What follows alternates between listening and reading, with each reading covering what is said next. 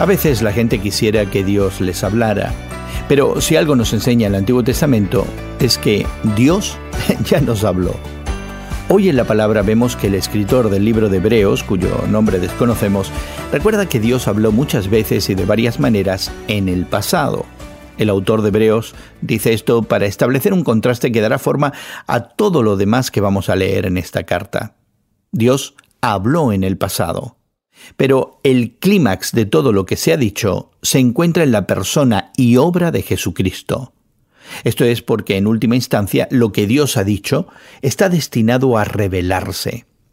Jesús de Nazaret refleja el brillo de la gloria de Dios y es la fiel representación de quien Dios es. Jesús le pone el rostro humano a Dios. Jesucristo nos muestra cómo es Dios porque Él mismo es Dios. Jesús también proporcionó purificación por los pecados al ofrecerse a sí mismo como sacrificio. El mensaje central de Hebreos es lo incomparable que es Cristo. Jesús es superior a todo, incluso a los ángeles.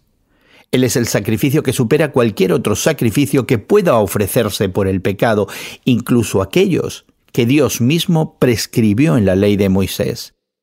Cristo es el único camino a Dios. ¿Y tú por qué no reflexionas hoy? Pregúntate, ¿por qué Jesucristo es el mejor camino? ¿Qué proporcionó Él que la gente no tenía antes.